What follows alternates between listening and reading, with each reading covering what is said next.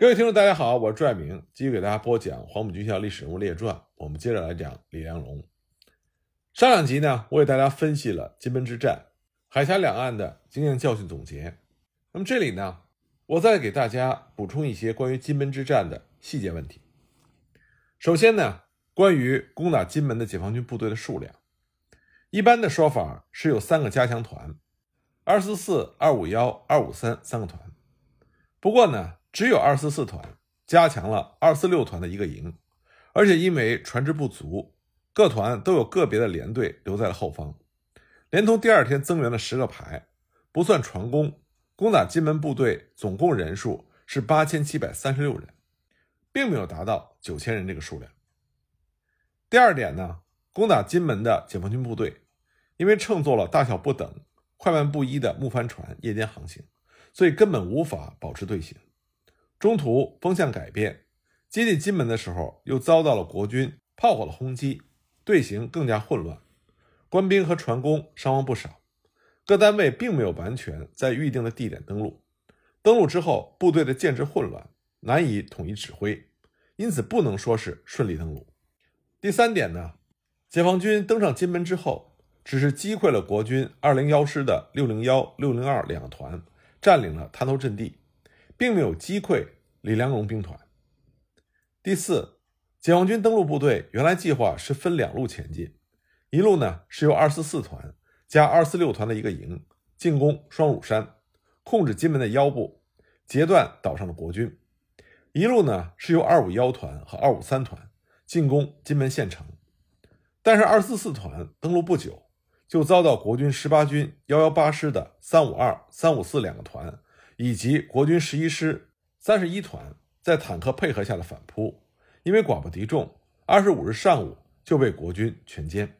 没有来得及向纵深发展，也没有守住滩头阵地。二五幺和二五三团向纵深前进不远，也被国军幺幺八师三五三团和十九军十四师四十一、四十三团挡住，退回了滩头阵地。在二四四团失利之后，大批国军。自东向西横扫，二五幺团下午由滩头向西转移，和二五三团汇合于古宁头半岛。在这种情况下，解放军是背水作战，并没有能够包围国军，而国军也没有能够形成对解放军的反包围。第五点呢，国军在夺回了二四四、二五幺团所占领的滩头阵地之后，但因为古宁头半岛的地形是有利于解放军，直到战斗结束前。一直是由解放军二五三团和二五一团控制，国军没有能够完全的切断解放军的后路。二十五日夜间，解放军增援部队十个排又在古宁头登陆，这就是明显的证据。第六点，解放军在情报上的误判，并不是没有料到胡联兵团增援金门，这并不是事实。胡联兵团第一批的十八军两个师，也就是十一师和幺八师，早在厦门解放前的十月十日。就已经从汕头到达了金门，而解放军在攻占大邓岛的时候，消灭了十一师三十一团的半数，抓了不少俘虏，因此当时已经得知胡联兵团的十一师到达了金门。情报出现失误的是解放军并不知道幺八师也到达了金门，同时呢，对于胡联兵团真正能够进入金门的时间也判断错误。但是关于胡联十二兵团登岛时间的判断错误。这是有情可原的，因为在情报不完全准确的情况下，误差在一两天之内，这是常有的情况。我们现在回头看，胡琏的十二兵团比解放军预期提早进入金门，这造成了金门之战最后的结果。但是也有可能因为突发的客观原因，胡琏兵团上岛的时间符合解放军的预判。如果是那样的话，金门之战的情况就会大大的不同。第七点，胡联兵团第二批，也就是他的兵团部和十九军的十三、十四、十八三个师，于二十三日夜陆续的在金门登陆，到二十四日已经登陆了一个半师。但二十四日中午，解放军还认为胡联兵团仍在海上徘徊。二十四日黄昏，解放军已经得到消息，国军十九军有两个团登上了金门，但仍然坚持按照原有计划，在当天夜里开船发起了战斗。对于国军在数量上有可能出现的优势发生了误判，这一点呢，就像我之前所讲到的，很多人只是一味地强调了解放军领导层骄傲自满、过于轻敌，而忽略了金门之战在时间上的紧迫性给解放军十兵团领导层所带来的巨大压力。第八点呢，闽南地区刚刚解放，征集木船和船工都非常的困难。当时解放军领导层决定，只要能够找到运三个团的船就开战，而且没有顾及潮汐的变化，要求木船连夜往返接运后续部队，没有能力准备预备船只，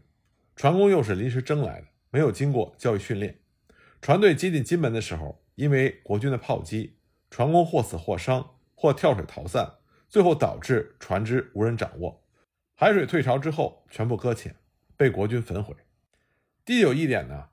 解放军在总结金门失利的实际原因的时候，也准确地谈到了，这主要是因为双方兵力悬殊。根据福州军区一九六零年前后的几份内部文件，金门的国军守军七倍于解放军的登陆部队，约在六万人以上，而且还有海空军的支援、坦克、炮兵的配合，占有绝对的优势。尤其是国军一方。对于解放军攻击金门的地段重点都有准确的判断，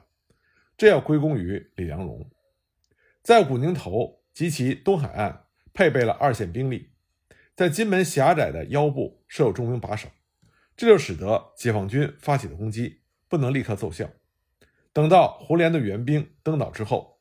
解放军的失利也就不可避免了。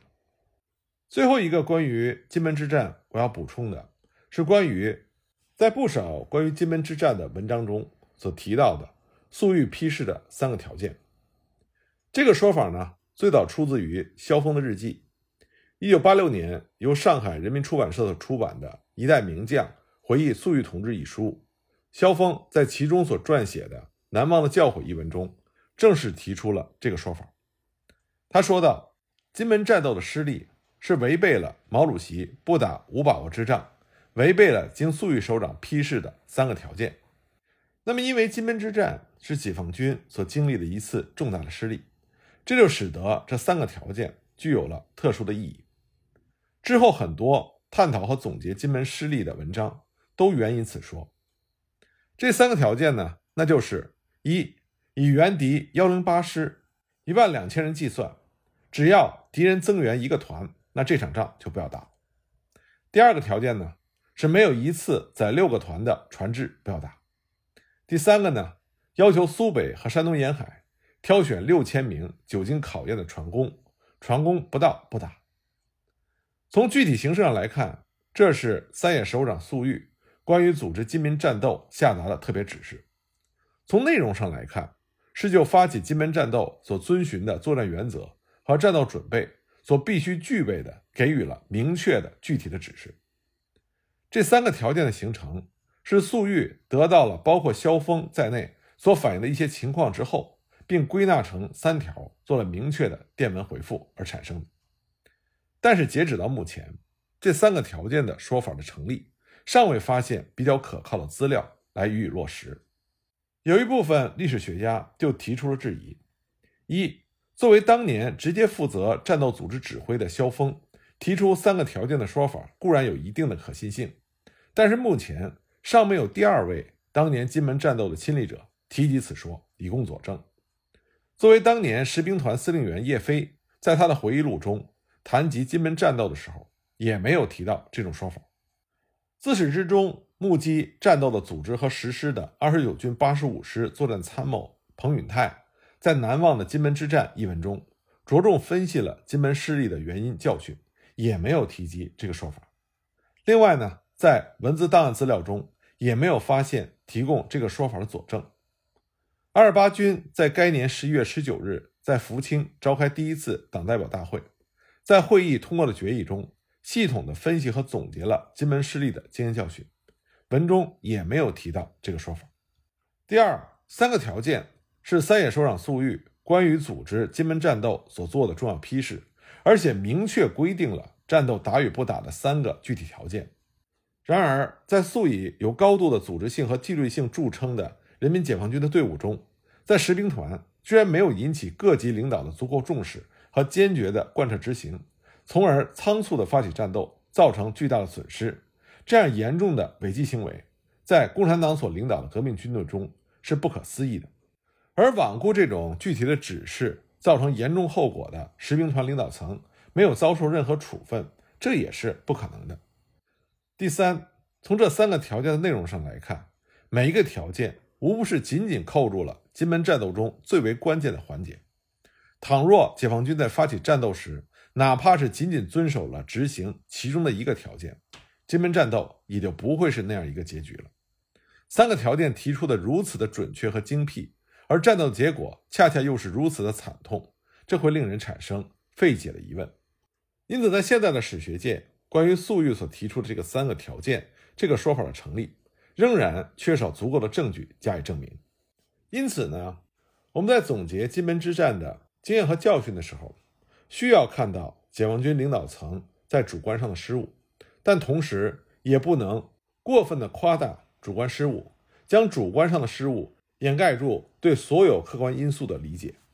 只有把主客观因素充分、客观、公正的分析之后，我们才会对金门之战有一个正确的结论。金门之战之后，李良荣将军就调回了台湾，此后不久。李良荣就脱离了军职，往来于台湾和菲律宾之间经商。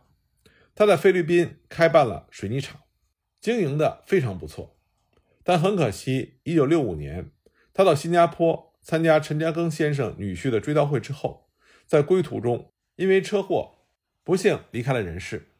卒年58岁。李良荣将军在国军中的风评甚好。当他离世之后，他之前的下属或者是同僚，在写回忆他文章的时候，无不是交口称赞。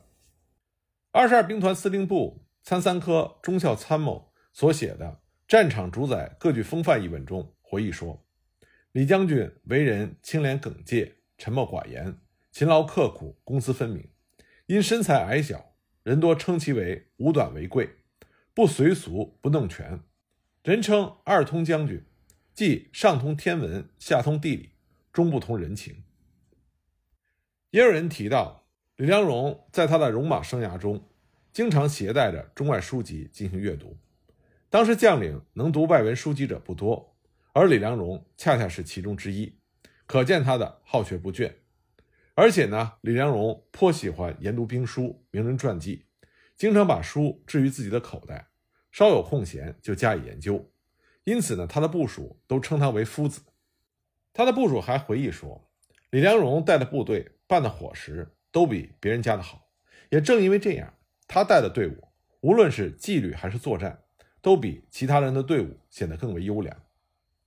李良荣一生清廉，而且最恨违法和贪污。他奉行的是赏自下先，罚由上起。金门之战结束之后，兵团颁发奖金。在论功行赏的时候，李良荣认为作战胜利这是士卒用命，所以除了着留一小部分之外，其余大部分都转发给所属的各部队。金门之战担任李良荣传令兵的赵白忍，在他所写的怀念李良荣将军的文章中提到，金门之战之后，当时陈诚传令嘉奖三军，发下了大批银元奖金。赵白忍当面听到李良荣下令说。这场胜仗是战士打的，所有银元一律发到各团，赏给战友，不准留下分文。我本人一元也不要。后来赵白忍被赏赐了银元十枚，他列为传家之物，世代永传。一九四九年十月二十八日上午，东南军政长官公署长官陈诚在金门中学大礼堂召开了战役检讨会。时任二十五军军长的沈向奎后来回忆。会前，李良荣曾经告诉他的参谋长，李良荣说：“须知我们这回的胜利，并非侥幸，而是得力于海空装甲和街防的友军们的同心戮力，功劳是他们的，请记住。”检讨会前，李良荣麾下前二十二兵团所属部队都被告知要保持低调。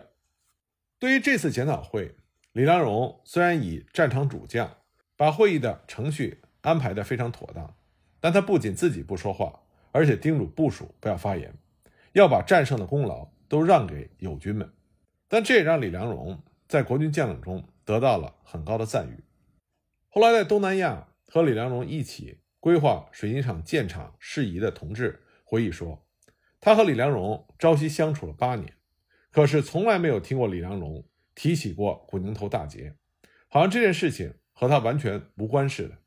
尽管李良荣的这种高风亮节，使得民间对于李良荣在金门之战中所起的重要作用不甚了了，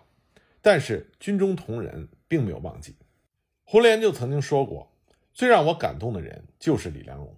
战后不稍表其功。”后来，胡琏经过马来西亚怡保，曾经亲赴李良荣将军的墓前献花祭酒，而且在悼念的时候回忆往事，不仅脱口而出：“忠肝义胆，来个来响。”胡琏曾经说过：“李良荣所表现的军人武德，实不愧古人所说的‘功则相让，败则相整’。”李良荣的一生为国辛劳，不求名利，退役之后又远赴南洋开创事业，最后不幸埋骨他乡。虽然他一生奉行的是不居功、不请奖，但是他的这种低调，反而使他的部属和他的同僚能够对他的士气和节操记忆犹新、念念不忘。这也使得随着时间的流逝，越来越多的人开始了解到黄埔一期中这位原来不为人所知的。优秀将军。